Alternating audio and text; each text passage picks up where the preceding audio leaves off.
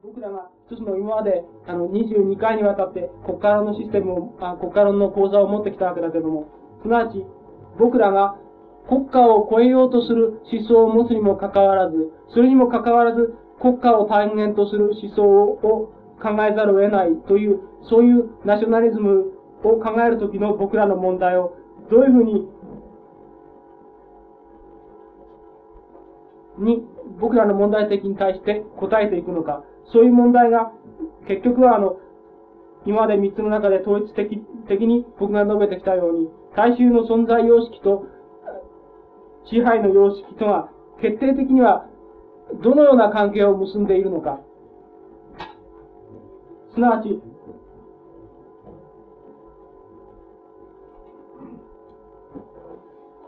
吉野さんの場合は、あの、逆立するという言葉でもって、あの、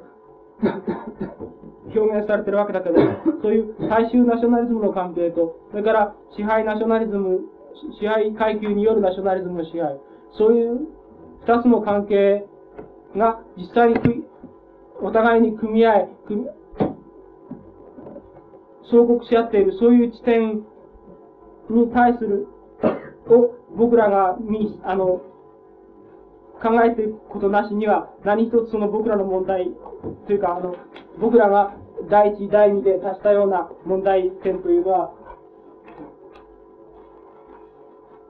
解決されないだろうし、で、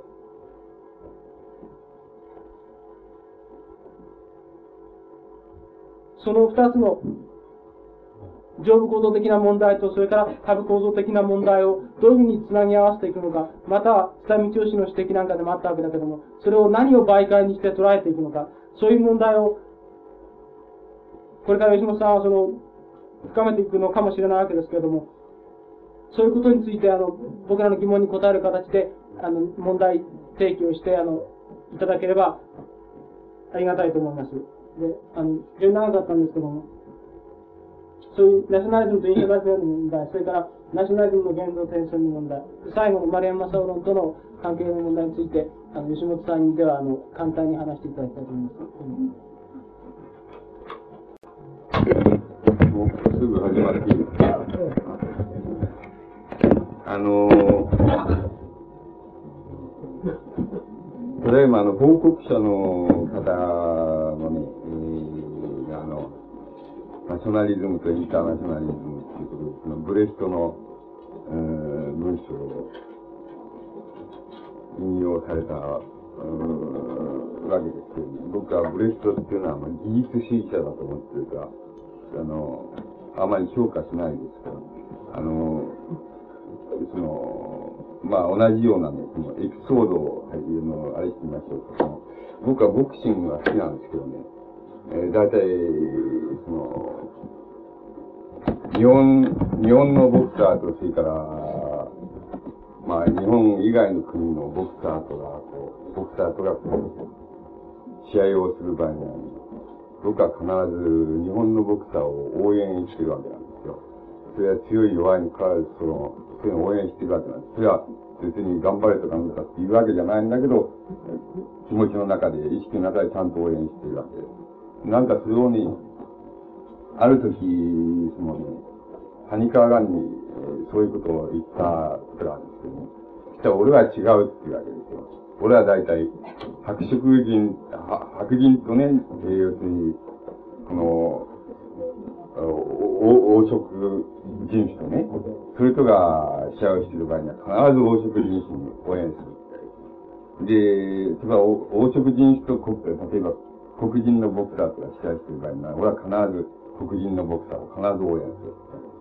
こう、というわけでね、本当にそうかなと思ったんですけど、まあ、非常に確信を持ってそれを言ってました、つまり、そう、それを、まあ、今度ある時に、まあ、あの、鮎川の坊っていう詩人がいるわけですね。鮎川の坊に、その、そういう話をしたらね、そんなのは君、インチキさっていうふうに、まあ、原価のもとに言うわけです。で、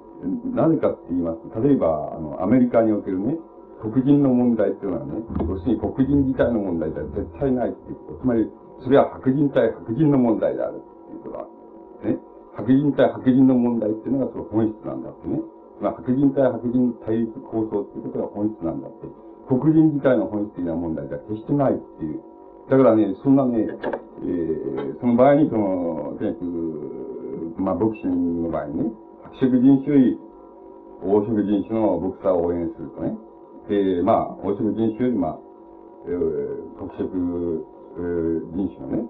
それあれを、あの、ボクサーを応援していると。そそんなことは大体インチキですよっていうふうに、玄関にそう言っていましたけどね。あの、そういうエピソードで象徴されるものはね、あの、僕の考えではまあ、えー、僕自身のそういう、なんとなくいつでも日本のボクサーを応援してるっていうのは、僕は割合に、あの、それは作為じゃなくて、別にナショナリズムとかなんとかってことじゃなくて、あの、割合に自然の感情でそうしてるっていうふうに思います。皆さんの方はどうか知りませんけど、僕はそうです。だから、僕は、それはまあ自然の感情で、まあ理屈がつきようがないですから、あの、まあ理屈をつけないことにしてるわけですけど、ところで、あのいや、その、そうじゃないと、つまり、あのうん、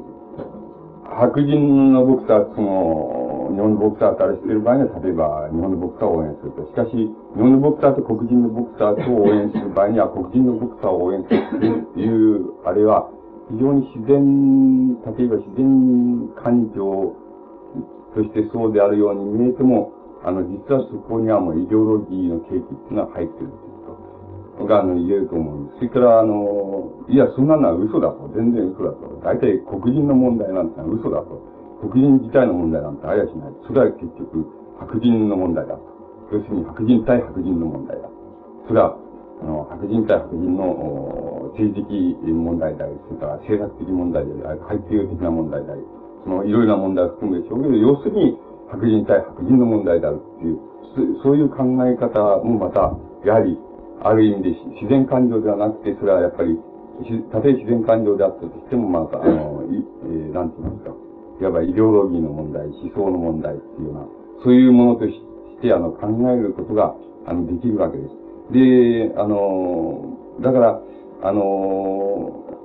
僕は、あの、ただそのエピソードをね、そういうエピソードを、まあ、紹介して、その参考に供するだけでね。まあ僕自身がその自然感情としていつでも、あの、そういうふうに、ボクシングを見ているな、というふうに、あの、感じあの感じているっていうことだけでね、あまりそのことに理屈をつけようとは思わないわけですよね。まあそういうことをまあとにかくこの報告者があのブレストの引用されてそういうふうにあの問題を言われ、あの出されたですからね。まあ、僕は、あの、そういうものを引用しなくても、まあ、僕の考え方、それからいろんなタイプの考え方っていうものがあるっていうことは、紹介できるという意味でね、そういうあのエピソードをあのお話しするわけで。で、あの、皆さんが、あの、こういう集まりで、あの、どういうことをやってこられたかっていうのは、僕は詳細には知りませんけれども、あの、少し前の人の、あの、前にやったあの、あの、国家論の問題とか、天皇制の問題とかね、そういう問題についての報告と、ああの、助言者の、おその、その発言と、そういうものを要約した、そのあれを見せてもらったわけですよね。大体僕、あの、全部反対なわけですよ。その、全部反対なわけですよ。つまり、全部反対だっていうことはね、あの、そういうふうになされている、その、そういうふうな形で論議されている、現在論議されている国家論っていうのは全て無効であるっていうのは僕の考え方です。だから、あのつまり、あの、何かって言いますとね、あのつまり古臭いわけですよ。しかし、あの、現在反動期ですからね、その古臭いものっていうのは復活する兆しっていうのはたくさん頭部にあるわけなんです。で、僕はそういうものに対してその非常に、えー、その、なんて言いますか、鬱屈とその批判を感じていますからね。だから、あの、大体、そのね、えー、ここで、前に国家論、えー、とか、天皇制の問題で報告された、あそういうその要約を見た感じではね、そんなのは全部ね、やっつけた方がいいっていうのは僕の考え方で。で、あの、やっつけた方がいいと思うんです。つまりそんなのは古いんですよ。つまり、なんて言いますか、その、スターリン、えー、主義というふうに一音で言っていい、そのね、ロシアマルクス主義が、その、の展開の、つまり、の、国家論の展開の過程でね、つまりその内部においてそれをどう修正するか、どう考えるかっていうのは問題なんです。つまり、そういう問題はいくらやっても無効であるから。だから、あの、その、俺はその、それに対して反対であると。つまり、そういうのはことごとく無効であると認めると。で、現在そういうような、あの、あれが復活してるっていうのはね、僕は非常に良くない兆候だっていうふうに、僕自身は考えていますからね。だから、あの、僕自身が、あのつまり、そういうものが無効であると、なぜそれが無効であるかっていうその根拠についてね、あのお話ししようと思うんです。で、あの、うーん、つまり、えー、その場合にね、例えば、まあ、報告者として、その名前が記載してあった、その、神山市陽とかね、津波、津波教とか、そういう人を批判しても、それは、その、しょうがないので、つまり、あの、そうした、まあ、いわば、なんて言いますか。すでに、この、なんて言いますか。えー、その、猛録した思想家に過ぎない、思想家あるいは政治運動家に過ぎないですからね。そういうのを批判してもしょうがない。しかし、あの、それらが共通によっているね、拠点っていうのはね、国家論の拠点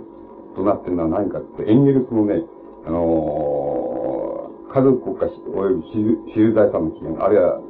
その、あれは違いますかもしれない。現実は違いかもしれないですけど、その、それが拠点なんです。それに、あの、展開されているね、エンゲルスの国家論っていうのが拠点なわけなんですよ。だから、僕はそういう、その、なんていうの、あの、いわば雑魚みたいな人をその、批判するのではなくてね、やっぱエンゲルスに批判した方が一番いいと思いますからね。エンゲルスの起源におけるエンゲルスの方法がね、いかに違うかっていう問題をね、あの、お話し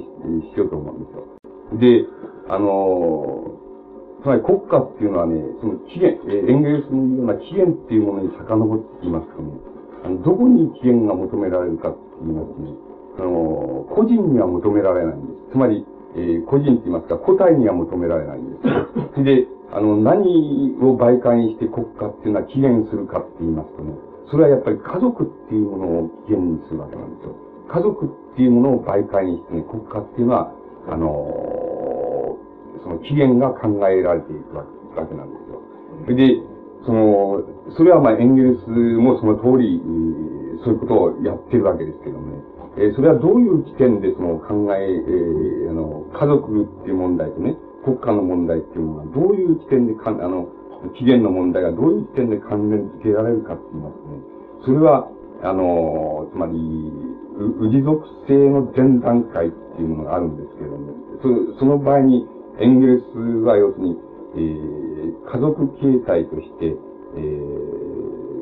ー、いわば何て言いますか、あの、原子集団根って言いますかね。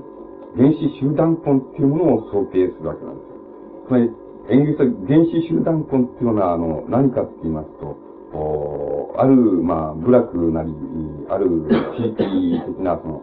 集まりなりのね、そ、その中における、その、おあらゆる、えー、男はね、男性は要するにあら、あらゆる女性と性的な関係を結ぶことができるそういう段階なんですよ。もちろん、その性的な関係を結ぶことができて、その間、その間に、まあその中でね、ある、え男性対ある女性の結びつきは、割に比較的に長く、それからある男性と、ある女性の結びつき方は、あの、まあ、一夜のことであったっていうのは、そのいろいろな形態はもちろん考えられるわけで、うちのエンゲルスもそういうことは考えてるわけですけど、要するに相対的な原子集団根というものが、あの、の問題にされるわけなんですよ。で、集団根の柱をなすのは何かって言いますとね、あの、一つはあの、母系、母母系性っていうこと、あるいは母権性っていうことなんですよ。あの、母権性、あるいは母母系性っていうのは何かって言いますとね、えー、あの、要するに、あの、まあ、ある一つの、なんて言いますか、この単一家族、非常に単純化してね、単一家族を想定するとね、大体、あの、母親の、母親っていうものが根幹になって、そしてその、この世代っていうものが、あの、女の子供ですね。つまり、兄弟姉妹のうち、あの、姉妹っていうのが母親の系統、つまり死系統を継ぐっていうようなね、そういうような、あれがあの母系性なんですよ。で、男兄弟っていうのはその、そ、その関係的な家族から外されるっていうことね。それがまああの、母系性の特徴なんですけど。それに対して、それを、例えば、エンゲルスがあのね、どういうふうに特徴づけたかって言いますとね、あのー、つまり、原子集団婚っていうものを想定するとすれば、ある、まあ、例えば一人の女性っていうものをブラ、えー、ブラック内の一人の女性っていうものを想定するとすると、その女性は、にとっては自分が産んだ子供っていうのは、自分が、自分じゃない人が産んだ子供っていうものとね、区別はできる。しかしながら、その父親が誰かっていうことはね、あの、区別されないだろうと。そうだとすれば、子供の系列っていうものは、母親を根幹にしてその系列づける以外には、あの、ありえないんだっていうのが、あの、エンゲルスの一つの根拠なんです。つまり、あの、一人の女性が、まあ、ブラック中の極端に言えば、すべての女性と関係してるとね、すべての女性例えば、えー、ま、えー、毎日のように、毎日、その、性的違う関係を結んでいたと。した場合に、ある時子供が生まれたと。ただその、母親は、まあ、自分のが産んだから自分の子供であることは確かですが、あの、それ、それはわかると。しかし、その父親が誰であるかっていうのはわからないっていうことが、まあ、一つの母系性っていうものの成立する根拠であるっていうふうに考えたわけです。しかしながら、あの、第一に、そこが問題になりますけど、第一にそんなことが果たしてあり得るでしょうかっていうことが問題になるわけで。僕の考えでは、あの、一人の女性はですね、たとえ、えたとえですよ、一人の女性はたとえその、なんて言いますか、部落中のすべての男性とね、性的関係をその結んだとね、つまり性行為を結んだと。それ毎日のように結んでたと。で、ある時、あの、子供が生まれたとね、したとしてもね、その子供を、生まれた子供の父親が誰であるかは、僕の考えでは必ずわかるっていうふうに思うんです。あの、つまりね、あの、わかると思うんです。僕はそう確信しますね。あの、必ず母親はわかってるわけです。と思います。それで、えー、だからあの、つまりこれをね、法律的認知を求める段階になれば、これはわからないわけですけどね。要するに法律的認知が問題になってるわけじゃないんです。要するに子供の父親は誰であるかって言ったらね、そんなことを母親がわからないことはない。たとえ、毎日のように違う女性、あの男性と、このね、性的関係を結んでいても必ずわかるはずだっていうのが僕の考え方ですね。そうするとエンゲルスの考え方ってのは全く嘘だっていうことになるわけです。つまり、あの、どうしてかって言いますとね、その、つまり、その大体、その生まれた子供は大体似てるでしょうか。つまり、その、面影があるでしょうが、そういうことだって大体わかるわけですね。えー、そうじゃなくたってね、僕の考えがわかるというふうに思います。で、その母親自体が分かってるってことは、要するに原子的なブラックを想定すれば、それは非常に現在みたいに密集したね、都会の集団、あれ、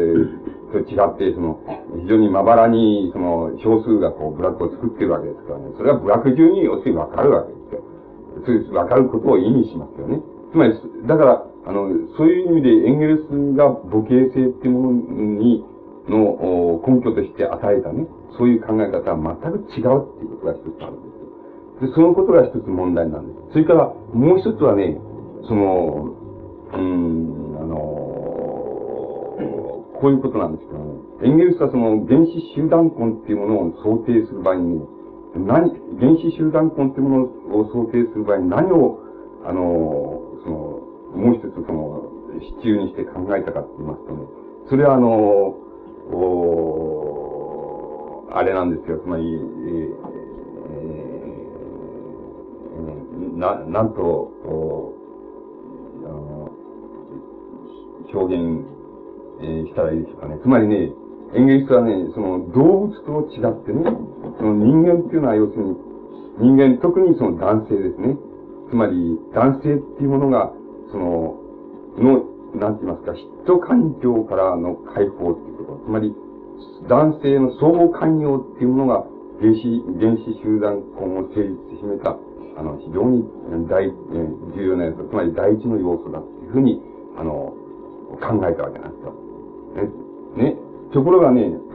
つまりこれもまたね、あの、嘘だっていうことがわかるんですよ。ということはね、なぜならばね、その、つまり、だからそういうこというふうにして原子集団根っていうのは成立し、比較的、まあ、あの、長く、長くつな、えー、続くその集団というのは人間は組み得たっていうエンゲル、のがエンゲルスの考え方なんですなぜこれが嘘かって言いますとね、これは、要するに逆さまなわけですよね。つまり、逆さまですよ。つまり皆さんは要するにそういう体験があるかもしれないけど、要するに、えー、たくさん、多くの男、多くの女性とね、性的関係を結んだ奴ほどね、人感情は少ないわけなんです。つまり、だから、集団婚が成立するには、嫉妬感情からの解放っていうこと、あるいは相互関与ってことが第一要素であったっていう演芸術の考え方は全く反対である。もしも集団婚的な、あれが成立していれば、あの、えー、男性、人間っていうのは、あの、嫉妬感情から割合に解放されるだろうな、っていうふうに逆に言えるけれどもね、あの、嫉妬感情から解放されるっていう要因、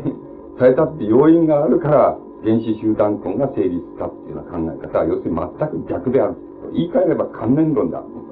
あの、それだからそれが要するに、第二に要するに嘘である。第二に嘘である。つまり批判の的になる。それで、あの、それからもう一つは、あの、なぜ、あの、もう一つはこういうことなんですけども、つまり、エンゲルスがその性的関係っていうような場合に何を想定したかっていうと、それは、経済的な範疇としての性的関係。つまり、あの、人間自体を生産すること。あの、男女の、あの、性的行為によってね、人間自体を生産することっていう、そういう範疇で、あの、人間の性的関係っていうもの、あの、性的行為っていうものを、あの、考えたっていうこと。しかし、性的行為っていうものはね、決してあの、経済的範疇ではないんですよ。あるいは経済的範疇に限定されるものではないのですよ。つまり、そういう経済的範疇は、あらゆる経済的、別の経済的範疇が、あの、幻想性っていうものをね、あるいは関連性を阻害するように、やはり同様にあの、関連性を阻害するわけ、自己阻害するわけ。つまり、これを、まあ僕は自分で、の言葉で追幻想っていうふうに名付けておりますが、人間にもし、あの、性的な自然行為っていうものが、あの、人間の間にあるとすれば、必ず、あの、追幻想っていうものを関連性として阻害する。つまり、その問題っていうものは園芸その中で、あの、考慮せられていないっていうこと。そういうことが、第三の要素に批判点です。つまり、そういうことが、大体、エンゲルスの、えー、あの、えー、その、あの、考察が原理的に違うっていうことの、あの、に対する僕の、その、批判点です。そしてですね、あの、これはあの、僕自身がその、それを調べたわけじゃなくて、諸々の学者がその調べてのを僕が受け売りするだけですから、まあ、原理的な問題としてじゃなくて、あの、そう参考までに教し、までに教しますつまり、あの、原始主社会でね、集団婚を営んでいた、あの、部族っていうものは確かにエンゲルスが指摘するように、モルガン・エンゲルスが指摘するようにあった。しかし、そうじゃない、あの、一夫一夫制を厳守している、そういう原始、あの、あの、えー、的なあの、部族っていうのも、また存在するするわけなんです。現に。実証的に存在するわけですつまり、実証的にそれは、だからエンゲルスの原集団コンセプトな、あの、成り立たないってことある一つの段階としてそれを想定するとは成り立たないってことがあるわけです。しかしこれは、あの、僕が調べたわけで、あの、僕が実地調査したわけではありませんから、僕はまあ、それは参考にとしますけども、つまり現在の要するに学者によっては、あの、あの、完全にそれは否定されているつまり、あの、原子集団根というものを一段階として想定することは、一形態として想定することは、それはいいとして、一種族の一形態として想定することはいいとし、一段階として想定することは、全く、あの、ダメだ。全く否定されている。そういうことがあります。その、そういうふうにして、あの、エンゲルスの、あの、原子集団根っていう、あの、段階、あの、考え方っていうのを、それを一段階とする、えプナルアコンっていうような段階行くわけです。プナルアコンっていうような段階行きますと、立属性っていうのは制度の問題、つまり、えー、国家の諸言的な形態の問題になっています、あのー、そういうものは大体ナンセンスである。そういうことがあるわけなんです。そして、あのー、そうしますとですね、えっ、と、つまり、なぜ、なぜ今度は、これは僕の、なんて言いますか、推量、推定になりますけど、つまり、僕の推定になりますけど、エンゲルスはなぜ原子集団婚っていうものを想定したかっていうことなんですよ。それは要するにね、あの、家族形態、つまり、えー、男女、男女の、まあ、一対の関係、えー、男女の性的、自然の性的関係を基盤にしたね、家族形態っていうものね、そういう形態がね、あの、部落大にね、拡大するっていうのはね、そういう段階を想定しないと、国家論っていうのは出てこないわけなんですよ。出てこないわけです。だから、あの、家族っていうものが、その、えー、一人一人の男女の性的関係を基盤にして、えー、営まれるものであり、そして、そういうものが点々とこう存在しているっていうことじゃね、あの集団性っていうものは、あるいは共同性っていうものは、あの、あの、あるいは共同性を持った社会っていうものは想定できないわけです。それは個々にそういうふうに存在しているっていうのは、だけであって、あの、想定できない。だから、どうかして、何とかして、要するに、家族形態っていうものが、あの、えー、つまり共同社会っていうものね、共同性を持った社統一社会っていうものに、あの、どうしても拡大、そういうだふうにあの、拡大する形っていうものを、その、どうしても考えざるを得ないっていうふうに、あの、なるわけですよ。そうしますと一番か、あの、えつまり最も、あの、あれなのは、要するに集団校を想定する。そうすると、それはもう一対の男女の関係、男女の関係自体がもう部落大に全部拡大されているわけですから。つまり、部落中の女性や部落中のどの男性とも、みんな関係を結ぶことができるとなれば、つまり、えー、男女のその性的な関係、つまり家族形態の本質、家族の本質っていうものが、そのまま部落大に拡大されることになりますから。つまり、あの、そういうことでね、エンゲルスっていうのは僕の考えでは、あの、集団婚っていうものをある段階として想定したと思うんです。だけど、そんなことは今言いましたように、あの、全然ナンセンスであるっていうこと、全然あの、問題にならないっていうことが、あの、あるわけなんです。そうしますとね、あの、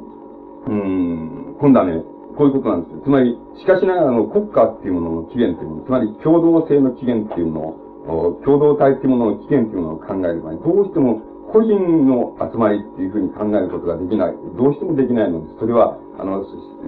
経済的な、つまり生産社会関係、つまり、えー、農耕とか狩猟とかね、そういうことの、このあれがありますああるいは、性っていうことを言って、セックスっていうこと自体が人間にとってその、非常に自然性的なものですから、自然的なものですから、それを無視することができないということで、要するに、あの、家族っていうものが、あの、共同性に、あの、転化するっていう、ね、契機っていうものをどうしても考えざるを得ない。それに対する、じゃあ僕の考え方っていうのを、あの、お話ししますと、つまり、あの、つまり家族のうちのね、家族っていうものを、まあ僕の考えで、その、まあ様々な形態を取り入れるわけです。これもね。つまり、えー、女性のところに男性が訪れていく、えー、あの、訪問していく婚姻の形態もありますしね。あるいは逆の場合もありますし、それから、向こう入り婚みたいな場合も、あの、いろいろな形態っていうのは、もう、それはあの、種族ごとに違うと言っていいほど違います。あの、様々な形態がありますけども、その本質っていうものは、いわば、その追幻想っていう、こう、性的な、自然的な性関係を基盤にした追幻想っていうのは、家族の本質なわけですけども、そういうもののうちね、あの、えー、つまり、部落大に拡大し得るっていうのはね、景気をはらむものを持つものは何かっていうと、それは、例えば、一対の男女の、あの、自然な性関係を基盤にした関あの、その、追幻想ではないのです。そういうものは、つまり、皆さん、これは経験的にそれを知っていればよくわかると思うんですけどね。そういうものは、あの、社会から、あの、社会っていうものに対して、あの、その、一対の男女の、自然的な性的関係というものを基盤にした、あの、男女の関係っていうものはね、大体、社会からはその、縮小しようとか、あの、その段階から隠れ、隠された部分を大に流し見ようっていうのは、そういう傾向性を持つので、決して拡大することはできないわけです。それで、あのー、まあ、そういう拡大を空想し、人間が空想し得るようになったのは、あの、大体、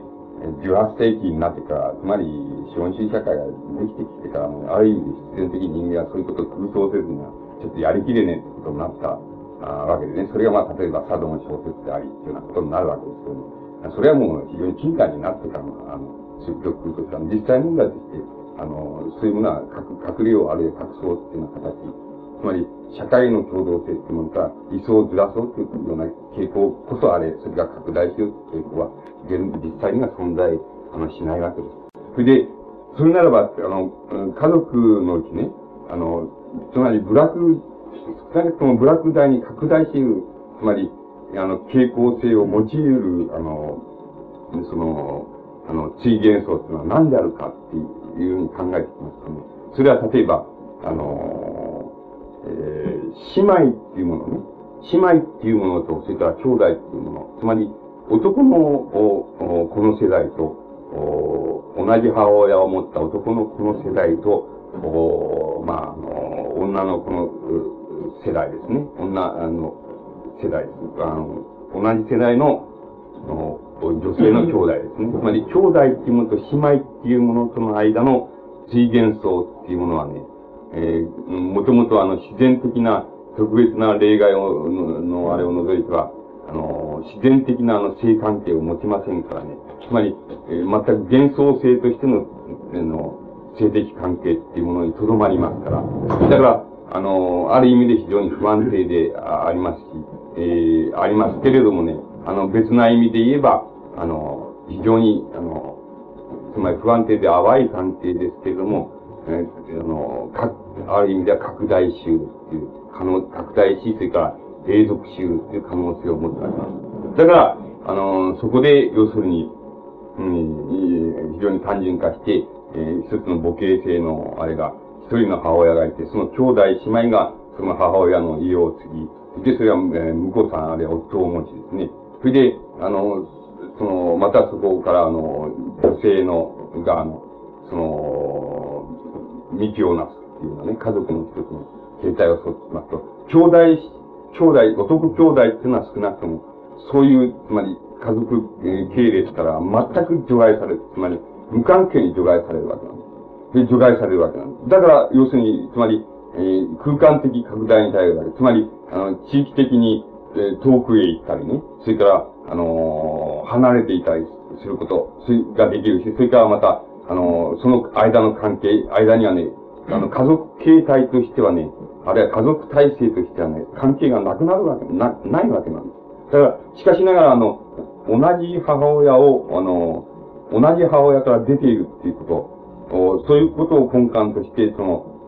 あの、つまり、非常に淡いけれどもね、例えば、えー、姉妹っていうものが、例えば夫を持ちね、それから兄弟もまた別のところへ行って、その家族系、系列からもう全く外れて別のところへ行って、あの、他の部族の、例えば女性と結婚して、あの、家族を営もうとね、あの、その間の、っていうもののね、非常に、あの、原始的な形態っていうのが、そこで、あの、想定されるわけなんですよ。つまり、あの、そうしますと、遺族社会っていうもの、遺族制度っていうものの、非常に原始的な形態っていうのは、全く非常に、あの、家族体系の中には、中では一致しないと。つまり、その家族体系の中には含まれないと。しかしながら、あの、同じ母親を、その、なんて言いますか、母親とするという意味では繋がり、それから、水元層としては繋がるっていうのはね。そういうような、で、地域的には離れて、まあ、別個に、別個の、あの、家庭を、あの、作って、家族形態っていうの家族系列っていうのを作っていく意味で、全然別なんですけども、しかし同じ母親を持つっていうような意味では同じだっていうのはね。そういうものが、あの、民族性っていうものの、あの、に転化する場合の非常に血縁的な集団共同性っていう、共同体っていうものに、非常に、あの、原始的な形態なんです。つまりそこからもう民族性の転化っていうのは、あの、あの、簡単に言いますか、割合に簡単にいけるわけです。つまりそういうものは、ある程度複雑化した形態を考えれば、あの、氏属性っていうものは、あの、割合に簡単に想定できるわけ、成立は想定できるわけです。それは例えば、あの、日本の場合では、それは、つまり、日本の場合で言いますと、その、つまり、水、水筒工作って言いますか、稲作っていうものが、つまり日本の場合でも、あの、まあ、遡っていきますと、うん、雑穀栽培と漁法っていう、あの、漁法、それから、多少病っていうのが、多少少ないですけど、着物を取ってくるくらいな。そういうような形態のところまでぐらいは遡れると思う思うんですけども、あの、現在の天皇制っていうのはものは、あの、水筒工作が日本に輸入されたか、発明されたか、発見したか知りませんけども、そういうことは確定できないですけども、それ以後の、あの、えー、問題ですから、天皇制の問題ですから。で、その場合に、要するに、あの、日本の場合に、あの、要するに、えー、兄弟、兄弟、姉妹の場合に、その、姉妹っていうもの、女性っていうものが、姉妹っていうものが、うん、つまり、えー、つまり宗教的な、つまり神ですね。宗教的な、その、権威を、その、持つとね、宗教的な権威を持ち、権力を持つと、あの、その兄弟っていうものが、あの、現世的な権力を持つ、現世的な政治権力を持つという、そういう形態っていうものが、例えば、その非常に初期において、あの、存在しているわけです。で、だから皆さんの知っている、例えば、そのヤバ、ヤバ大福論争なんてありますけどもね。そういうものは要するに、そういう形態の割合に新しい形です。で、もっと古いか、古い、もっと遡れるわけです。遡ってもあの同じことなんで、要するに、あの、権力っていうものをね、権力、つまり国家権力っていうものを考える場合に、その、えー、の原始的な形態っていうものを考える場合、つまり、あの、ウィズ、ウィズ、ウィズ属性からの、ウィズ属性が統一されて、まあ、部族あるいは種族っていうものになった社会を想定しますと、そこでの最初の形態として、例えば、あのこの、なんて言いますか、あの兄弟姉妹のが、あの、宗教的権力を握る。そうすると、いや、姉妹っていうものが宗教的権力を握る。そうすると、そ、その、それがいろんな、その、つまり宗教的権力、権威でもって、えー、兄弟姉妹っていうものを、あるいは兄弟っていうものを動かすと。で、兄弟が、それを、今、いわば、一つの政治的、権力として、その、部族をあの支配するというね、そういう、あの、諸言的な、あの、形態というものが、あの、考えられるわけです。つまり、あの、そういうものが、あの、例えば、ウイ属性っていうものの、あの、非常に原始的な、あの、えー、形態っていうものがそれなんです。で、ここで、あの、エンゲルスの考察でもう一つ僕が、あの、僕に批判があるのは、要するに、あの、これはモルガン・エンゲルスがそうなんですけど、つまり、あの、家族みたいな、どうい、あの、どういったって、あの、いわば、えー、なんて言いますか。つまり、えー、拡大したっていう、つまり親族っていうようなところに拡大したって、要するに血縁の集団なんですけどね。血縁集、あの、エンゲルス、モルガン・エンゲルスというのはね、その、氏属性制度から、つまり統一国家への展開がなされたっていうふうに考えるわけなんです。しかしながらね、あの、氏属性っていうのは、まあ、いわゆる血縁集団っていうものが非常に、えー、発達し、それから極限まで推し進められた、あの、形態なんですけどね。あの、血縁集団っていうものはそのまま、あの、連続的に、あの、統一社会、つまり部族社会っていうもの、あるいは種族社会っていうものには、あの、あるいは、えー、土地、土地をの共同性をもとにする、あの、社会っていうものには、そのままでは移行しないってことなんですよ。つまり、それは段階的に、そのままの、移行しないんで、つまり、あの、ウィ属性を限度とするその血縁集団のその非常に整った形っていうものと、それから、あの、ウィ属性の統合としてのその、おなんて言いますか、最初の国家、つまり部族国家っていうものとの、あの、の共同性の間にはね、あの、単なるその連続的権威じゃなくて、つまり土地所有か血縁か、血縁集団か土地所有集団かっていうようなふうに言われるように、つまり、あの、なん、あの、なんて言いますか、そこに断層があるわけなんです。つまり、そこには一つの契機があるわけなんです。天下の契機があるわけなんです。あの、だから、あの、その契機の問題っていうのは、あの、よく想定しなければならない。つまり、その場合に、例えば、あの、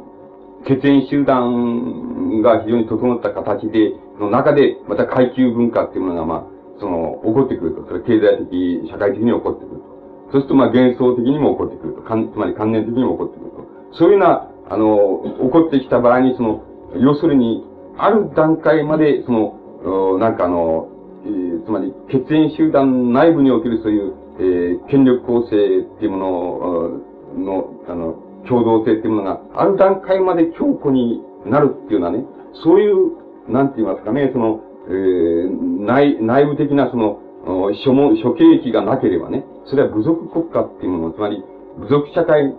として統一した社会になり得ないんです。だから、あの、ウィ属性を非常にく、つまり、ウィ属性というのを拡大、また地域的に拡大していけば、あの、部族国家に、が、になるっていうような、あの、そういうようなエンゲルスの考え方っていうのは間違いだっていうのは僕の批判です。つまりそうじゃないんだと。つまり、それは先の間違いと同じことで、つまり、あの、婚姻形態っていうものを、あるいは男女の性的な自然行為を基盤にした家族形態っていうものをブラック大に拡大すれば、それは、あの、なんか、あの、一つのね、あの、婚姻形態、つまり家族形態、すなわちブラック、あの、ブラック形態。つまり、えー、追元素、僕の言葉で言えば追元素、すなわち共同元素っていうのは、ところに拡大できると考えなったのとね、同じような、その、間違いっていうものをやってるわけなんです。それで、例えば、あのー、この、氏属性っていうものをもっと拡大して、こう地域的に、えー、あるいは因数的に拡大していけば、それが部族国家っていうのは、つまり、氏族よりもちょっと大きいあれなん。ですけど、統一社会ですけども、そういうものに行くっていうような考え方っていうのは、それは成り立たないっていうこと。それには非常に内的な諸景気がいる、景気がいるっていうこと。それ内的な景気っていうのは何かって言いますと、どうしたらわかるかって言いますとね、それは、あの、単に、あの、経済社会的な、あの、経済社会的な問題に、例えば人間の集団の組み方の、あの、この、決定的要因というのは、それに、あの、とどめておくのは、つまりその範疇で考えるだけならば、あの、決してその諸経期っていうのは探れないってこと。つまり、だからそういう、あの、経済社会的な、あの、諸経期っていうものは必ず関連性っていうものを、あの、自己阻害する、阻害すること。あの、そういう問題意識を明確に捉えない限りは、あの、あの、そういう、この、遺族性が、この、また拡大していけば、地域的に拡大していけば、部族になるっていうのは、部族国家になるっていうのは、そういうような、あの、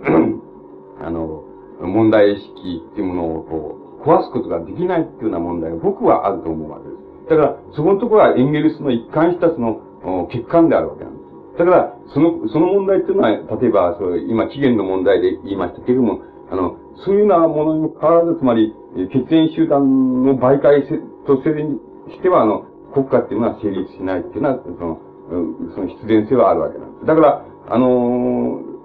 だからエンゲルスの、つまり、あの、起源に、の中で展開されている国家論っていうものはね、あの、あの、そういう意味でね、もう一貫して間違ってると僕は思うわけです。つまり、それは間違ってるわけなんですよ。それだから、あの、つまりそういうところは、例えば、あの皆さんの、例えば、えー、いろんな人が報告したりされたその、えー、国家論のあれを僕はようやく読んだだけですけどね。そういうことがわからないわけですよ、つまり。そういうことを知ってないわけです。だから、あの、そういう人の、あれってのは、エンゲルスの、その、起源っていうものをね、あの、どれだけ、つまり、精密に読み込むか、つまり読み込んで、それをまあ、例えば天皇制な天皇制の問題に展開しるか、あの、適用しるかっていうのはね、あの、問題意識が要するにせ、せいぜいのところ、そういうところにあるわけなんですよ。だから、つまり、例えばね、権力っていう場合に、例えばエンゲルスを、例えば正確に読み込むとね、あの、エンゲルスの起源を正確に読み読み込むと、つまり、えー、なんて言いますか、えー、この、うん、この、えー、この、マハトっていうようなね、権力もある。つまり、マートっていうような権力、つまり、象徴的には法法的権力ですね。つまり、それは、えー、えー法の支配者とそれを受け入れる者、その間の、その総務的な関係、つまり、相互規定性っていうのは、つまり、権利義務の規定性、それを法っていうわけですけども、法的な権力っていうのは。それで、法的な権力が、まあ、あの、あの、自分自体を阻害しますと、自分自体を阻害しますと、あの、マートじゃなくて、その、ゲバルトっていうようなものになる。つまり、ゲバルトっていうのは、要するに、権利義務もヘチマもないと。要するに、それは、強制力だと。要するに、権利ななんか別に、その、その、権利の必要なんか別に許されなくてもどうでもいいと。とにかくゲバルトであると。つまり、あの、その、あの、義務、義務で、義務、義務は絶対履行しなければならんっていうのは、そういうふうに、つまり法が法自体を阻害するっていうような形、それがゲバルトなんですけども、そういうようなものと、に分けられますね。つまり、エンゲルスもそういうところが細かい芸を使ってるわけで、つまり、あそういう意味で読み込んできますと、そういう問題出てきますけどね、そんなことをいじくってたってね、何もならないわけなんですよ。つまり、そういう、つまり現在におけるそのね、要するに、あの、国家論の問題意識っていうのはね、あの、大体において、そういうことをやってるかね。それじゃなければ昔からのながらの講座派、労農派、えー、神山派とか、そういうようなものを、要するに、その、蒸し返してるだけなんですよ。で、そんな、僕の、つまり僕の状況判断っていうのはそういうもんじゃないんでね、そういうものの範、そういうものの範疇でね、どんなに精密なことしていてもね、してもね、あの、一向にそんなもので、あの、問題が解かれるっていうのは、そういうような、あの、状況にはないっていうのが僕の、おあの考え方だから、そんなものをやってやったら無駄であるっていうのが僕の考えです。そんならば、無駄ならばもっと根本的にいこうじゃないか。それは、したらその、彼らのその、つまり種本ってのは何か、それはエンゲルスの起源だよ。そしたらエンゲルスの起源どこが間違ってるのかっていうのをやればね、どこが間違ってるかすぐわかりますからね。だから、あの、そういうような、そういうようなところで問題をもし、もっと展開していった方がずっといいだろうっていうことが、あの、言えるわけなんです。それで、例えばそれに対して、つまりそういうものの問題意識、それをまあ一般的にそのマルクス主義者あるいは、うん、その、スターリン主義者っていうふうに言えばね、そのスターリン主義者以外のやつっていうのはどうかっていうと、まあ、その、それに対してそのね、なんか、実存主義的な、その修正を施すっていうのはね、えあの、サルトルみたいなやつとかね、日本のそういうエピボーネみたいなやつが、その、それに修正を施してね、えー、修正を施せばこれは通るっていうのは、そういう問題意識です。つまり、それが要するに現在我々が当面している思想状況におけるね、その最も、その、その原則的な立場の分類っていうのは、そういうふうになるわけ。しかし僕ら、僕は、要するにそのいずれ、そういうような、あの問題意識のいずれの立場も取らない。つまり、また取らないし、そういうものは無駄であるっていうこと。そういうものは、あの、全然何の意味もないってことね。だから、そんな、あの、問題意識はダメだっていうこと。そういうことを、あの、そういうのが僕の立場です。ダメだっていうのはなぜダメかっていうのは、その元を探ればいいいいのでね。元を探っていけば、それはエンゲルスに言ったで、エンゲルスの言国家論ってのは、いかにその経済的諸範疇っていうものと、あの、その、つまり幻想的、つまり、えー、貢献力的、えー、諸範疇っていうものとね、いかにその合間にくっつけてるかっていうようなことが、その、すぐにわかるわけです。で、ね、それじゃなぜこの曖昧なくっつけ方をするようになったかっていうと、それは要するに、あらゆる経済的諸範疇っていうのは、必ず幻想性っていうものを、あの、あるいは関連性っていうものを阻害する。だから、もちろん男女の性的な関係、つまり家族形態の本質においても、やはり、あの、幻想性を阻害する。そういうことをはっきりしないから、要するに起源の問題からすでに、その、間違ってくるっていうのはね、そういう問題で、あの、が、あの、エンゲルスのと、当面している、あの、問題として、その、おその、あったっていうこと。そういうことが言えるわけです。で、まあ、あのー、うん、あれで言いますと、例えば、その、マルクスなんかは、その、そんなアホらしいことは言わないわけ、しないわけでね、その、要するに、国家っていうのは何であるか。要するにそれは、うん、共同的な幻想である。要するに、それだけのことです。国家っていうのは何だろうか。要するにそれは共同的な幻想である。あるいは、幻想の共同体である。もう、それ以外の定義は成り立たない。つまり、それ以外のことは、つまり、あのー、なんて言いますか。あの、その言えばね、それ以外のことを具体的なことき次元で言おうとすれば、ね、必ず、あの、5秒に導かれると。つまりそれはエンゲルスは典型的にそうだけど、ね、5秒に導かれる。つまり、反証はいくらでも上がるってことね。反証はいくらでも上がるっていうふうになる。つまり実証性があるかのごとくいて、違う反対の実証性もまた上がる。だから、本当に言えるのはそれだけのことですよ。それだけのことが言えるだけです。つまり、えー、あの、その、幻想の共同性だ。っていうことが言えるだけで。それで、えー、まあ、それ、それ以上、詳しいことをやりたいやつは具体的にやればいいのです。具体的に。具体的に与えればいいのです。そので、現在における、えー、日本国家の幻想の共共同性というのはね、いかなる具体的な機関を持ちね、具体的な形態で支配のを行っているかっていうのは、例えばそれは法体系を見、それから法体系と矛盾するとこの現実的諸条を見っていうふうに具体的にそれはやっていけば、それはいいわけのことですね。それは、あの、どこの国でも同じです。それは、ソビエトであれば、宗教であれば、それは、ちゃんとそういうことをやればいいんです。要するに幻想の共同性です。それ以外の何ものないですから。それが具体的にどうなっているか、それが、えー、法的な規定っていうのと、現実的な規定っていうのと、どこがどう違っているかね。あるどこがどう矛盾しているかと。そのことは具体的に探れば、あのー、すぐにわかることです。だから、ただ、それだけの問題。つまり、えー、それ以外の問題ではなん、ないっていうことがあるわけ。だから、要するに、あの、僕が言えることは、なんか、その何もない、な、あの、ねえ、あの、その、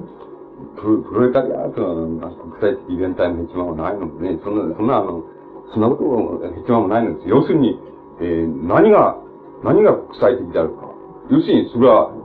それは要するに、経済的初版中が国際的なんです。あれが、えー、世界的なんです。あの、経済的初版中に人間自身もね、人間自身の生存であろうと、それから、え、つまり、物におけるその交換であろうとね、えー、価値概念であろうと。要するに経済的初版中に入り込んだ時にはね、それは世界性なわけなんです。つまり、そこで捉えられる人間っていうのは世界性なわけなんです。世界、あの、世界性を持ってるんです。つまり、えー、インターナショナリズムっていうものを持ってるんです。しかし、あの、幻想性の範疇っていうものは持たないということ。現在の段階では、国家っていう、えー、あの、えー、次元以上の幻想性はも、あの、存在しないということ。存在し得ないということ。つまり、国家の具体的諸形態っていうものを、以外の、おあの、観念の共同性っていうものはあり得ない。つまり、だからそれは、あの、インターナショナルではありません。あるいは、えー、一人の個人、あるいは一人の社会について言えば、あの、経済性における、えー、インターナショナリズム、つまり世界性っていうものと、幻想性におけるそういう世界性でないものですね。つまりナショナルなものですね。そういうものとの矛盾に相苛まれているっていうのが、現在人間の置かれているね、状況、あの、状況である。それが根本である。それを、まあ、もっと具体的に調べたいなら、具体的に調べればよろしい。しかし根本はそれだけのことである。な、何もプロレタリアインターナショナリズムの一番はないのでね。あの、人間はプロレタリアアートであろうと、資本家であろうと、要するに、あの、えー、経済的初版中に入る限りは、世界性として、あの、存在するのです。つまり、世界性としてしか存在し得ないのです。それから、こあの、幻想的範疇、つまり、関連性の範疇では、要するに、それは、現在のところ国家性、つまり、えー、あの、国家の共同幻想性っていうものに、いろんな意味で制約されるっていうこと。つまり、で存在し、しているってこと。そして、それが一人の個人のによって演じられるならば、そういう自分の中にある経済的範疇としての世界性っていうものと、それから関連性の範疇としての、おなんて言いますか、この今日のあれで言えばナショナル性、つまり、えー、国家、えー、共同性、そういうものの、相矛盾する、そういう、その、相矛盾を感じながら、人間っていうのは存在している。だから、プロレタリアートもそういうふうに存在していますし、あの、資本家もまたそういうふうに存在している。あるいは、そういうふうに、えー、自分自身を阻害されて存在しているっていうふうに言うこともできますけども、そういうふうに存在している。問題の根幹はもう、すこぶる簡単なことで、あの、そういうことが、あの、根幹に、あの、なっていくわけです。それだから、そこはもう、あの、何も、そんなことにね、その、あれも手間もないのですよ。つまり、あの、なんか、その、不可思議なところも何もないのでね、それからまあ、誰に気兼ねすることもありませんしね、あの、問題はもう非常に、し、簡単なことを、簡単にって言いますか、つまり、非常にはっきりしていることなんです。つまり、そのはっきりしていることをね、一旦、例えば、あの、人間っていうのは、はっきりしていることを、一旦、その、なんて言いますか、その、はっきり性ってやつを、うん、一体自分でその、観念的にまた、その、その自分自身で追いやりますとね、ふと、まあ、様々な神話が生まれね、様々な迷信が生まれ、それから様々な問題、意識が生まれっていうことになるわけです。それそれが要するに、いろいろな人のいろんな立場を象徴しているっていうような、あの、ことに、あの、なるわけですけど。まあ、あの、そういうことは、あの、あまり、あの、どうでもいいことですからね。つまり、あの、大した問題じゃないですから。あの、ただ主観的に、俺は自分が真理だっていう、自分の方が正しいと思っているだけでね、あの別に、その、客観的保証があるわけでもありませんし、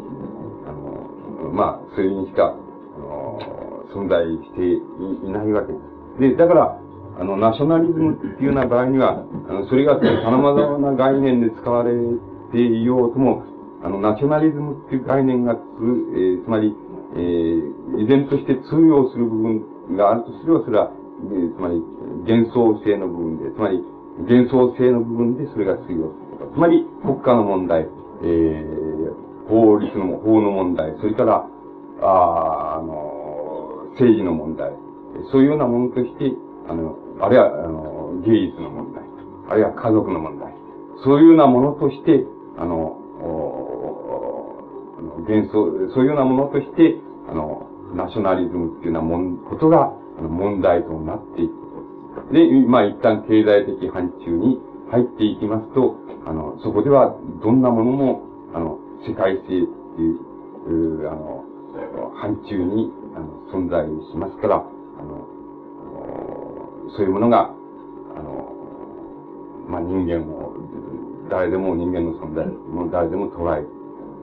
だが、一人の人間というのは、現在の状況の中で、そういうこの問題ですね。つまり、あの、我が、なんて言いますか、その肉体、我が物質は、要するに、えー、世界であるけどね、我が、あその観念はね、えー、その、なんか、国家に、の、諸々の、その、問題、つまり、例えば、法律であるね、政治であるなんかしら、そういうものに制約されて存在している。この矛盾をいかにして断ち切るか。というような問題にその、あの、苛まれて、存在しているわけです。で、まあ、そういうことが、あの、その現在の状況で、その人間が存在しているその根本的な、あの、そ、の状況として、存在しているわけです。で、まあ、あの、今日の報告者の方の、うん、あれに、こう、まあ、多少その触れながら、触れていますとね、その、うん、つまり、丸山、あの、正雄というような人が、あの、うん、まあ、こういう見解を持ち、久野治がこういう見解を持ち、それからまあ、日本の戦争中の超国家主義者がこういう見解を持つっていうような、あの、そういう見解っていうのは、あの、まあ、どういう見解を、あの、持とうと、それは、それでいいわけなんですけどね。まあ、そういう意味では非常に、うん、個別的なわけですけども、あの、問題意識として、じゃあ何を扱っているかっていうと、要するに、大雑把には、要するに幻想性の問題っていうものを扱っているわけです。だから、あの、幻想性の問題っていうのをこう、扱って、その中で、まあ、様々な解釈がなされる、な、なされているとね。天皇はカリスマであるとか、あの、えー、天皇のカリスマ性っていうものに、あの、依拠して、まあ、えー、官僚、軍人、兵士っていうものが、様々な、え、あの、ことをやらかしたっていうね。あの、か、えー、やらかさなかったかっていうのは、そういうような問題ですから、あの、それはやっぱり、あのそれぞれの、その、人の、あの解釈、つまり体、体験、それから、そこから出た解釈、そういうようなもの、あるいは思想、そういうものによって様々な解釈が生み出される、ますから、あの、そのことは、あの、まあ、それで、いいんじゃないかってに、まあ僕は、考えます。まあ、あの、別にあまりこの頃そういう、あまりそういう関心ないですから、あの、いいので、ただ僕は、その、やっぱりボクシングで言いますね。やっぱり、その、なんか、この、えー、まあ、バンタム級かの人ないですよね。やっぱり、こう、あのあの、やっぱり、やっぱりあれですね、世界タイトルっていうのは、やっぱりダッシュしなきゃいけないっていうね、思想的にダッシュしなきゃいけない。まあ、現実的にもダッシュしなければならないってことはあるんでしょうけど、そういうことは、まあ、あの、その将来のことは何か知りませんし、わかりませんけれども、現在の僕の、あの、いる位相では、その、思想的にダッシュしなければならない。で、そういうことはね、非常に、なんていうんですか、大変なことなわけなんですよ。つまり、あの、なんて言いますかね、あの、例えばね、そのサルトルなサルトルっていう人がいるでしょ そういう人がね、なんか日本に、日本に生まれていたとすればね、つままり日本における、その、土壌にいたとすれば、文化的土壌にいたとすればね、やっぱり、なんか、大した人じゃないっていうふうに僕は思うんですよ。だけど、あの、だけど、しかし、あの、えー、その、ヨーロッパの、まあ、要するに、文化的、その他の土壌に乗っかっているわけですからね。だから、今僕はタイトルマッチをやると、そうタイトルマッチをしるじゃない。そうすると、まあ、うん、その、大体、その、この5回戦か6回戦ぐらいで、こう、6回ぐらいね、倒せなきゃね、やっぱり15回戦だったらね、やっぱり大差の判定が負けるわけです。そういうことはよく分かってるわけだ。というのは、あの、なぜ負けるかっていうのは、僕は個人の問題、個人のせいだけじゃないっていう問題があるのですよ。つまり、要するに、奴が要するに俺と同じように日本に生まれてたってね、そのあれしてやってたのそんな絶対負けるわけはないよっていう 思うけれどね。しかし、しかしそうじゃないから、要するに、やれやればね、非常に弱々しそうに見えたりね、その、一丁加減のやつだなと思う、思う、思うけれども、あの、なんかやればね、必ず負けるのですよ。あの、つまり、だけど、やたらにこう、腕を振り回してるうちに、バッと当たるとね、こう、倒れたりすることもあるかもしれない、ね。まあ、あの、大体負けるわけです。みっちりやったら、まあ、必ず負けるんです。そういうことは、やっぱり、わかるわけなんですよ。あの、しかし、そうだからといって、そうだからって言って、じゃあ、サルトルがいいか。そんなことはないのですよ。それは、日本に持ってくればもうね、やっぱり、あの、絶対そんな大した人じゃないのです。つまり、日本に、あの、育てしめればね、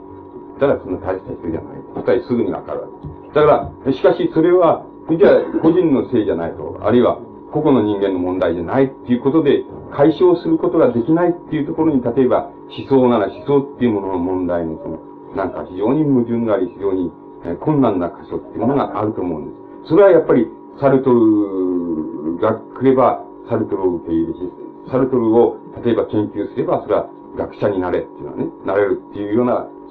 それを受け入れすれば、なんか、その通用するっていうのはね、そういうものと、例えば僕らとまるで違うっていうところです。つまり、僕らはそんなものを受け入れ、そんなものを受け売りしてるわけじゃないですかね。自分で考えて、それであれしてきて、あの、体系を組んでいくわけですからね。それだから、それはもう事実でしか進んでいきませんからね。一見すると、あの、その、やっぱり6回戦ぐらい負けるように見えるけどね、あの、根底、根、つまり、根っこから言えばね、やっぱりずっと強い。だから、そういう、そういうような人は、やっぱりダメで、ダメだとかね。だから、うん、ダメであるけれども、まあ、そういう人の根幹である、例えばサルトなサルトっていう人を考えてみれば、それやっぱりね、どうしたってね、あの、負けるわけなんですよどうしようもないのですよ、その問題ってのは。つまり、どうしようもないって問題はね、やっぱり、その、非常に社会的な、あるいは歴史的な問題だと思うけれども、しかしそれは歴史のせい、社会のせいにすることはできないのでね。しかしそれでもやると、それでもやると必ず勝ちます、勝ってみせるっていう、必ず打倒するかっていうのはね、そういうような問題っていうのはやっぱり、その、どうしても持たざるを得ないことがあるんです。それを例えば、えー、あの、そうそういうのはナショナリズム感情じゃないかと、そんなことをするより、あの、えちょっと、サルトルでも読んだ方が早いじゃねえかっていうのは、あの、そういうものは、あの、ブレヒト的インターナショナリズムなんですよ。つまり、そんなものは、あの、一見するといいようですけどね、あの、本当はそうじゃないんですよ。そんなもの、いくらあってもしょうがないっていうのはね、問題っていうのは、結局最後には、あの、ギリのところでは透明にしますから、やっぱりどうしても、つい、いや、どうしたってそんな社会のせいにはしないと。やっぱり絶対に勝つというようなところまで必ず行くんだっていう。あの、そういう、その、また行かなければしょうがないんだっていうのはね、そういう問題意識っていうのはやっぱり、あの、あのどうしても出てくるんです。つまり、その問題っていうものを例えば、ナショナリズムっていうふうに言うならばね、それはあの、ナショナリズムと呼んでもいいのですよ。つまり、あの、いいと思いますけどね。だからそういうもん、それを例えばナショナ、そういう問題を持つ、意識を持つやつはナショナリストだっていう、えー、世界には人間普遍原理があってっていうのはね。どっか勉強すれば、あの、翻訳か現象を買ってきて勉強すればすぐわかるんだっていうのはね。そういうのをインターナショナリズムっていうならば、あの、その、それをナショナリズムと呼んでもいいですけどね。あの、しかし本当はそういう問題じゃないんですね。なんかあの、えー、その、本当の意味で世界普遍性っていうようなものを獲得していくためには、非常に困難な道を歩まなければならないっていうのはね、そういう問題っていうのは、まあ、単に思想、文化、そういうようなものの領域だけじゃなくて、まあ、全幻想性っていうのは、問題の中にそういうような問題が絡まれていますし、まあ、あの、経済的範疇日問題の中にも、そういう問題は、あの、あると思います。つまり、あの、そういう問題っていうものを、あの、なんか、非常に根底的から、根底的にこう考えていく、考え、えー、こう、進めていくっていうような、あの、問題っていうものを、まあ、問題意識っていうものを、まあ、あナショナリズムっていうふうに呼んで、呼ぶならば、まあ、あ僕らはまあそういうもんだっていうふうに言われても、こう、あの差し支えないのですけども、別にあの、一民族、一種族、あるいは一部族っていうものの、共同性っていうものに、別に固執するわけでは何でもないんですけども、それが制約している問題っていうものと、あの、経済的範疇としての社会性っていうものとのその矛盾っていうのは、やっぱり絶えず、あのどこにあろうともその、持たざるを得ないっていう、そういうことはまあ、必ずあのあるっていうふうにあの、思っています。あの、一応、これで終わらせてもらいますと、あと、討論なんかの中で何か出てきました、また、お話ししてみたいと思います。一応、これで、みたいなものっていうのは、現在の思想的な課題の問題とはなり得ないなり得ないのかという、まあ、質問に対して、まあ吉本さんは、あのそんなあのブレッドなんていうのは民主主義で、根底的にあの、ナショナルな視点みたいなものから、の、遡っていって、あの、まあ、それをサルトルとのボクシングに、まあ、例えてお話しされたんだという。根底的にあの、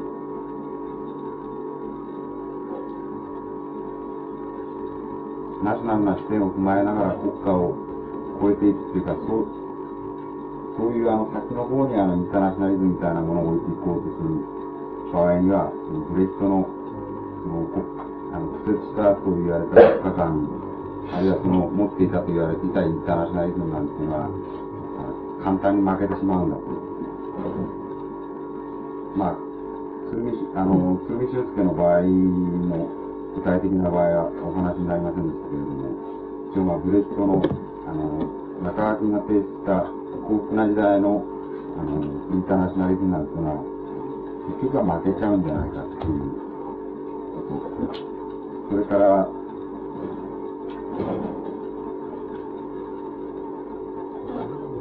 ま、今までの僕たちがあの国家論を中心にしてたくさんの講師を迎えてきたわけだけれども、こうしたあの古典的な国家論の無効性ということを、エンゲルスの国家論の問題点、あの、各私有財産国家の、あの、理論的な、根的な誤りとして、あの、吉本さんは指摘されたと思うんですけれども、その問題点、その問題点に、あの、集約されて出てくるところの、今まで僕たちがまあ読んできたところの、あの、まあ、神山茂雄とか津田道夫とか、そうした人々の国家論ないしは鈴の論なんかの、その間違いっていうか、その間違いの根拠みたいなものを指摘されたと思うんです。それから、まあ、端的に言ってしまえば国家というのは幻想の共同性であって、それ以上を利用とすれば必ずその、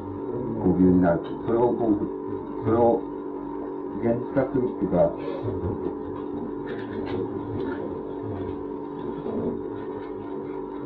具体的な場面にこう展開しようとすればそれを具体化する他はないんだと。それからあのインターナショナリズム、ナショナリズムのあの、まあ、原理論っていうか、はっきりした規定みたいなものとしては、あの経済性みたいなもの、あの商品経済の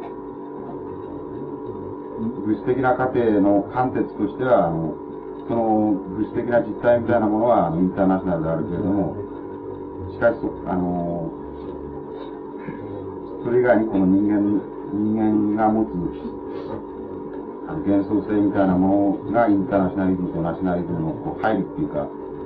物質的な過程でそこから、あの物質的な過程をを体験しながらも、しかしそこから幻想性みたいなものを人間っていうのはあの導き出さざるを得ないんだっていうような、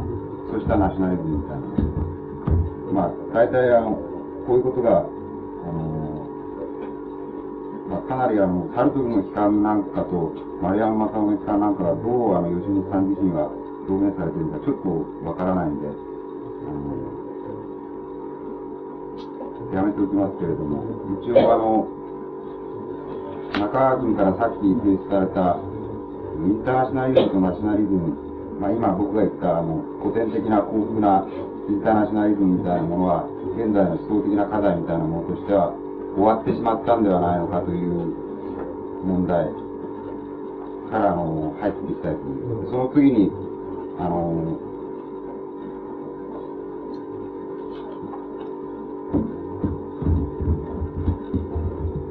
まあ、その問題も含まれると、その問題の根底には、まあ、今まであの国家論を喋ってきた人、講師たちの、まあ、エンゲルスの家族私有財産とかに対する読み込みの問題、あるいはその間違いの指摘の問題、その国家論の根拠にあるところのエンゲルスの問題なんかと触れながら、多分出てくるんではないかと思うんで、一番初めにその、やはりあの、インターナショナリズムとナショナリズムの問題みたいなものを討論していきたいかと思います。質問してよろしいですかいや、あの、シュターの、あの、そのまま一つだけあの、提起したい。んですけど、あの、中祖の方がね、中国とかソ連の方が、あの日本よりも、より明るいとかですね、あるいは、幸福な時代の幸福なインターナショナリズムっていうのは語られた。これはどういうことなんですか？あの、それがね、あの、あの、結局あの、僕の分に対して吉本さんが助言してくださったわけだけども、いまだにその僕が、整理がつかないっていうか何も話せないとか、全くその僕の考え方と逆なところがあるわけですね。で、それはそのあなたの質問的だと思うんだけども、吉本さんはその、肉体的には、あの人間っていうのは世界的に存在するんだけれども、しかし精神的には、あの、国国家という枠組みを中心にしてしか存在し得ない。ね、それはあの、人間の幻想の共同性の最高の発展段階が、その各々の国国家という単元によってしか語られないっていうふうな、小石本さんの今までの定義と、あれするわけだけども、そうですね、あの、僕が、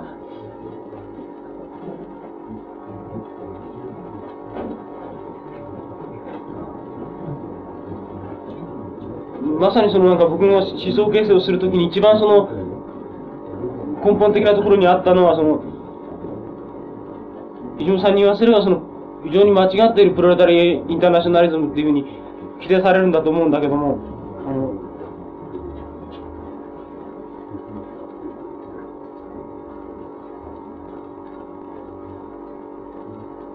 自分がその、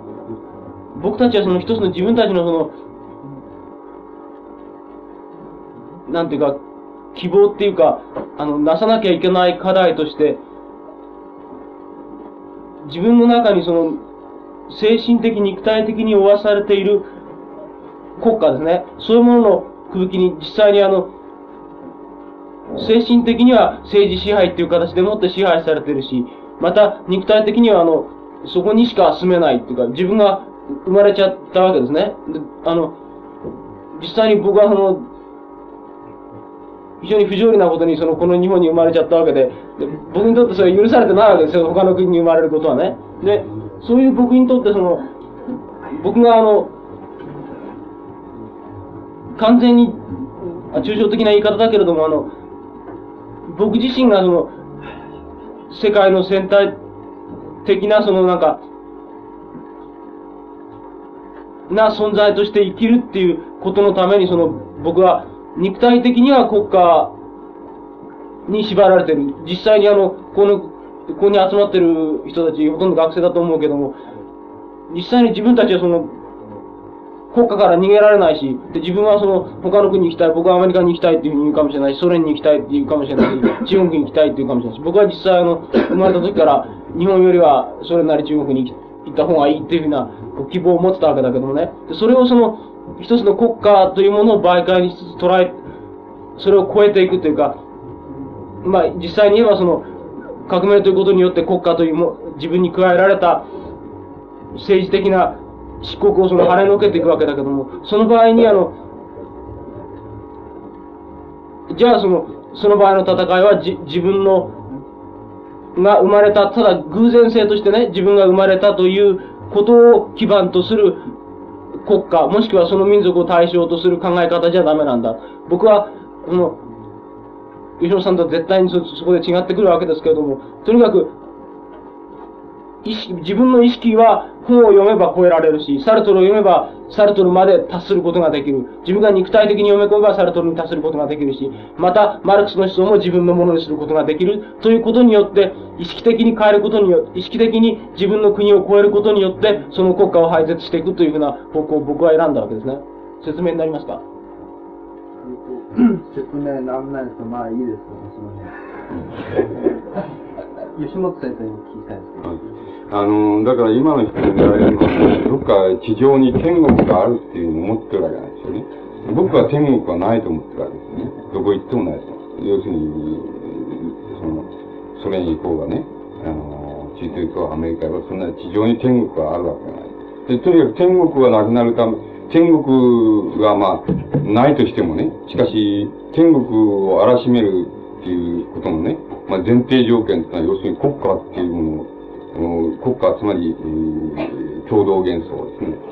そして今、現在の段階で共同幻想として、その、えー、の、まあ、なんて言いますか、最高形態って言いますか、そういう形態として国家っていうのを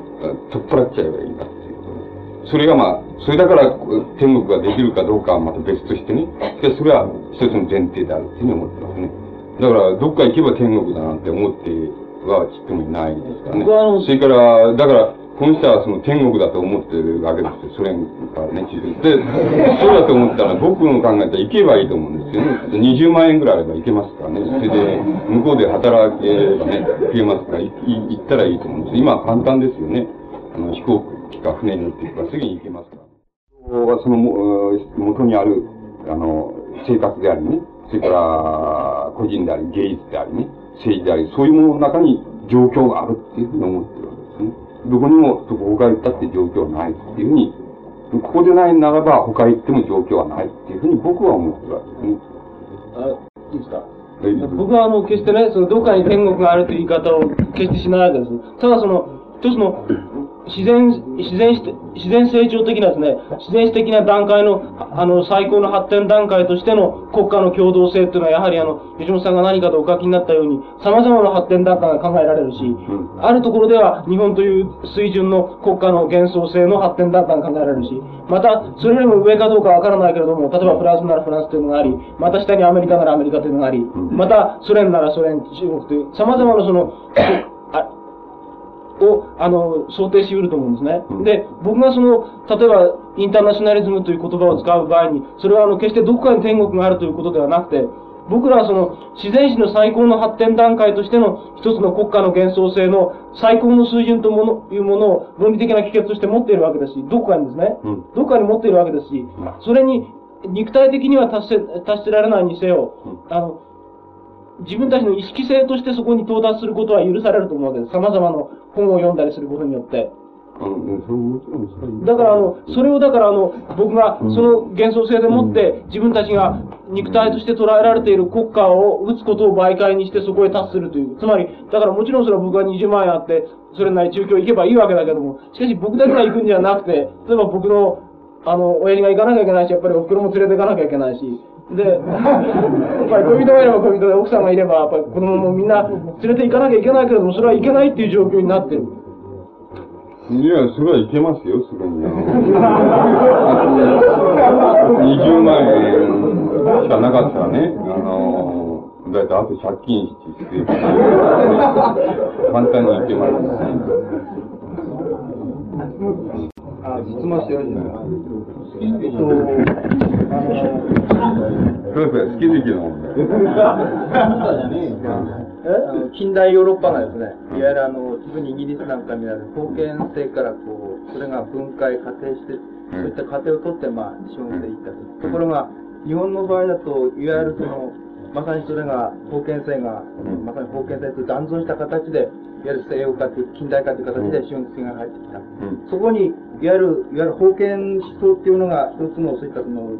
日本の天皇制ナショナリズムの、いわゆるその媒介法っていうか、封建思想の、まあ、そういったもう媒介法として僕は、そのウルトラナショナリズムななどというようなものが僕は出てきたと思うんですけれども、その場合、あの日本人のたどったや大衆のたどった過程っていうのは、普通大衆がそういったその過程をたどる場合、徹底的にその、あの落ち込んで抵抗のようを示していく、すなわち損害をしていくっていう過程を取るか、それとも、もう、どんどんもう追随していくっていうか、うん、国家なりなんなりに、天皇制なりに、そういった場合、の日本人は、あの、後者の上昇の過程っていうか、どんどん上の方へ僕は登っていったと思うんですけども、そういった、僕らが問題しなくちゃいけないのは、そのやいわゆる過去の、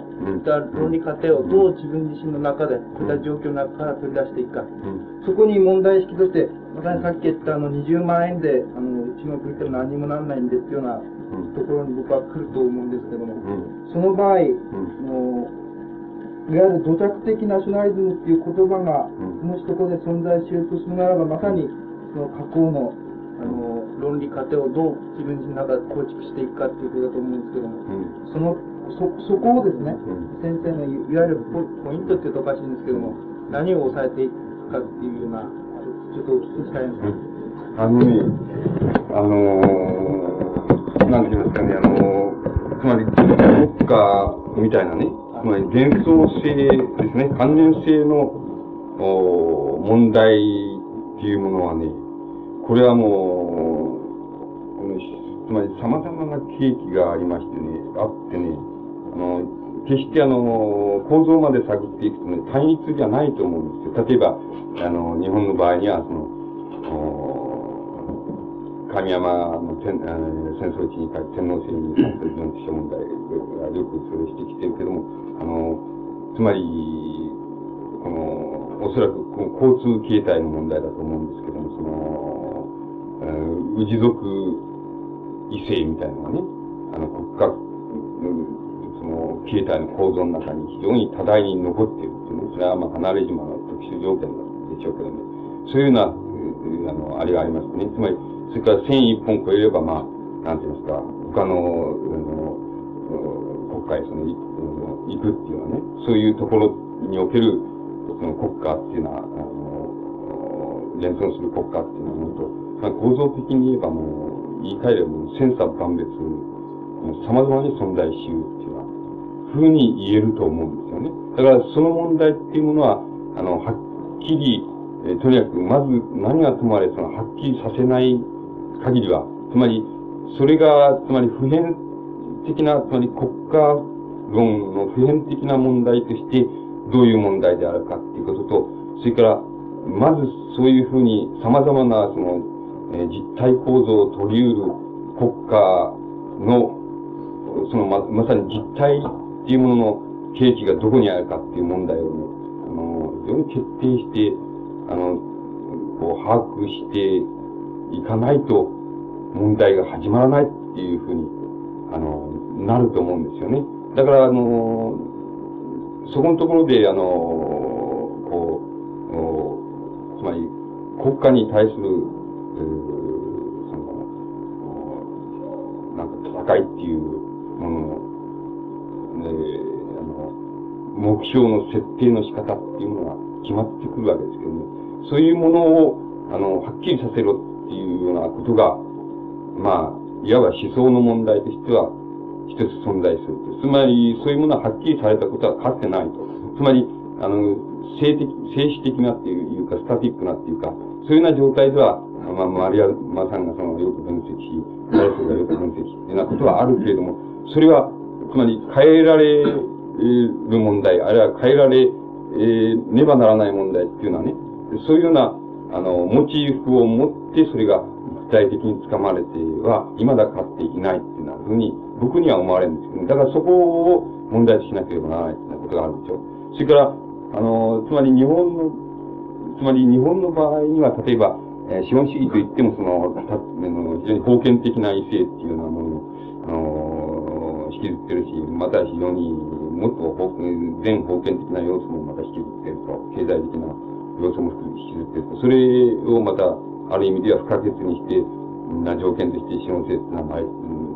経済、日本の資本性っていうのは成り立っているっていうのは、それはやはり、えー、他と違うじゃないかっていうような問題があるでしょう。その場合には、あの、その、なんて言いますか、あの、違うっていう問題は、あの、二つ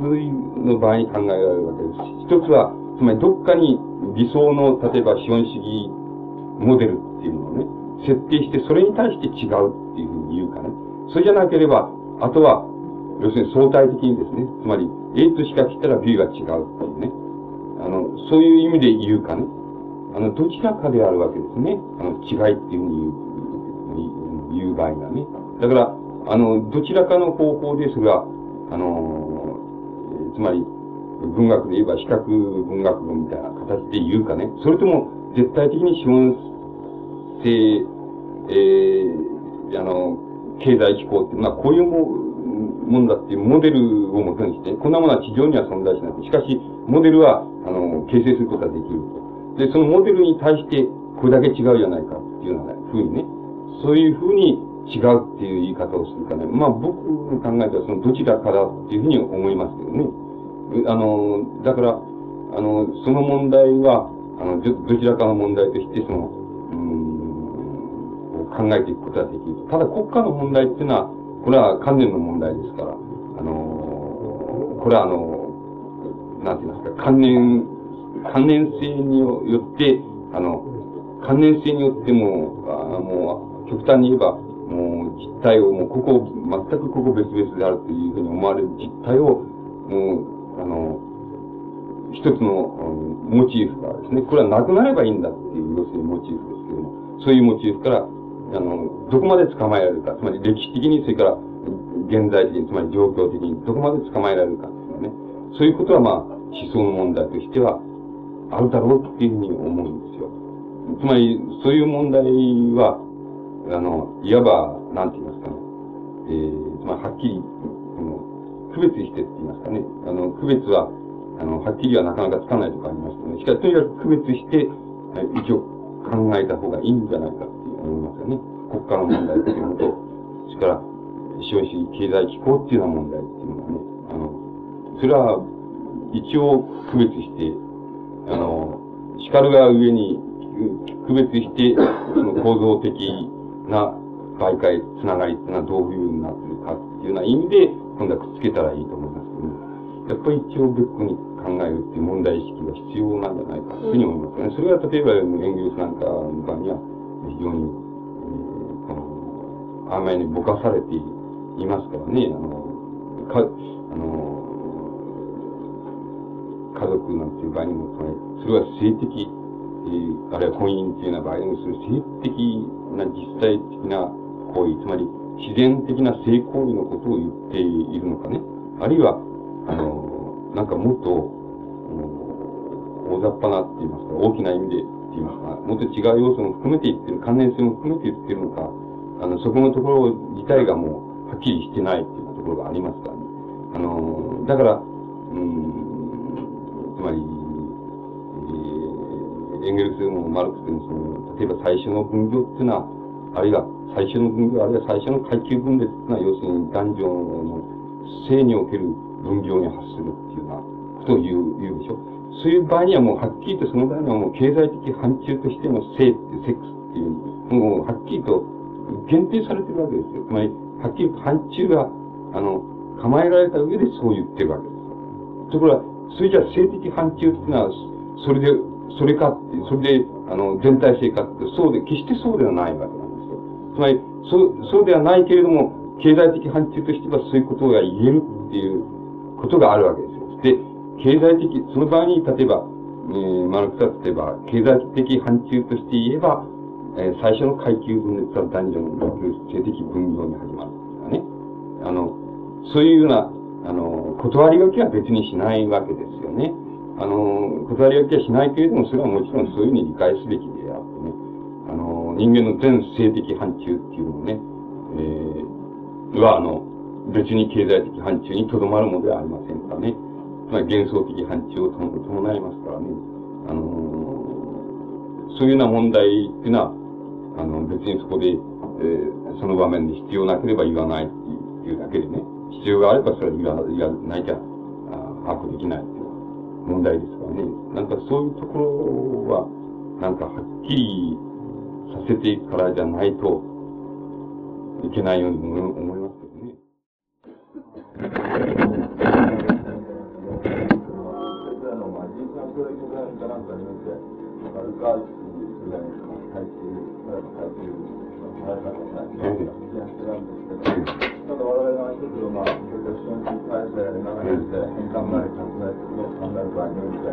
それはその、資本主義っていうのは、まあ、進める方と、逆に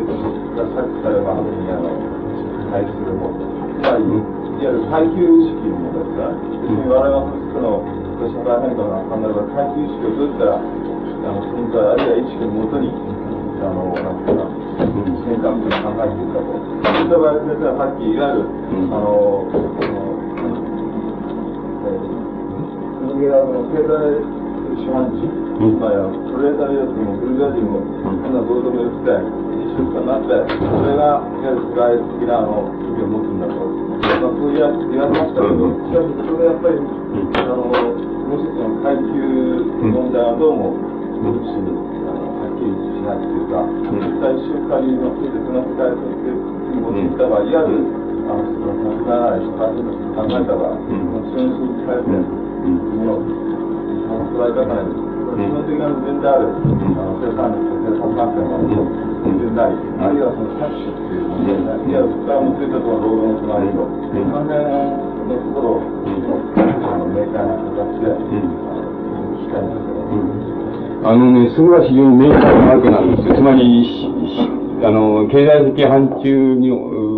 としては、資本家であろうと、その、労働者であると、それは世界性であるということね。そのことは明快なことなわけです。ただ、資本家の場合には世界性であること自体が、えー、所有である。あるいは私有であるっていうような形で世界性である。労働者の場合にはその喪失であるっていうような形で世界性である。そういうことですね。そういうことが経済的な範疇で考えられる、その階級性っていうようなものね。階級っていうようなものの発生、つまりあるいは階級が、あの、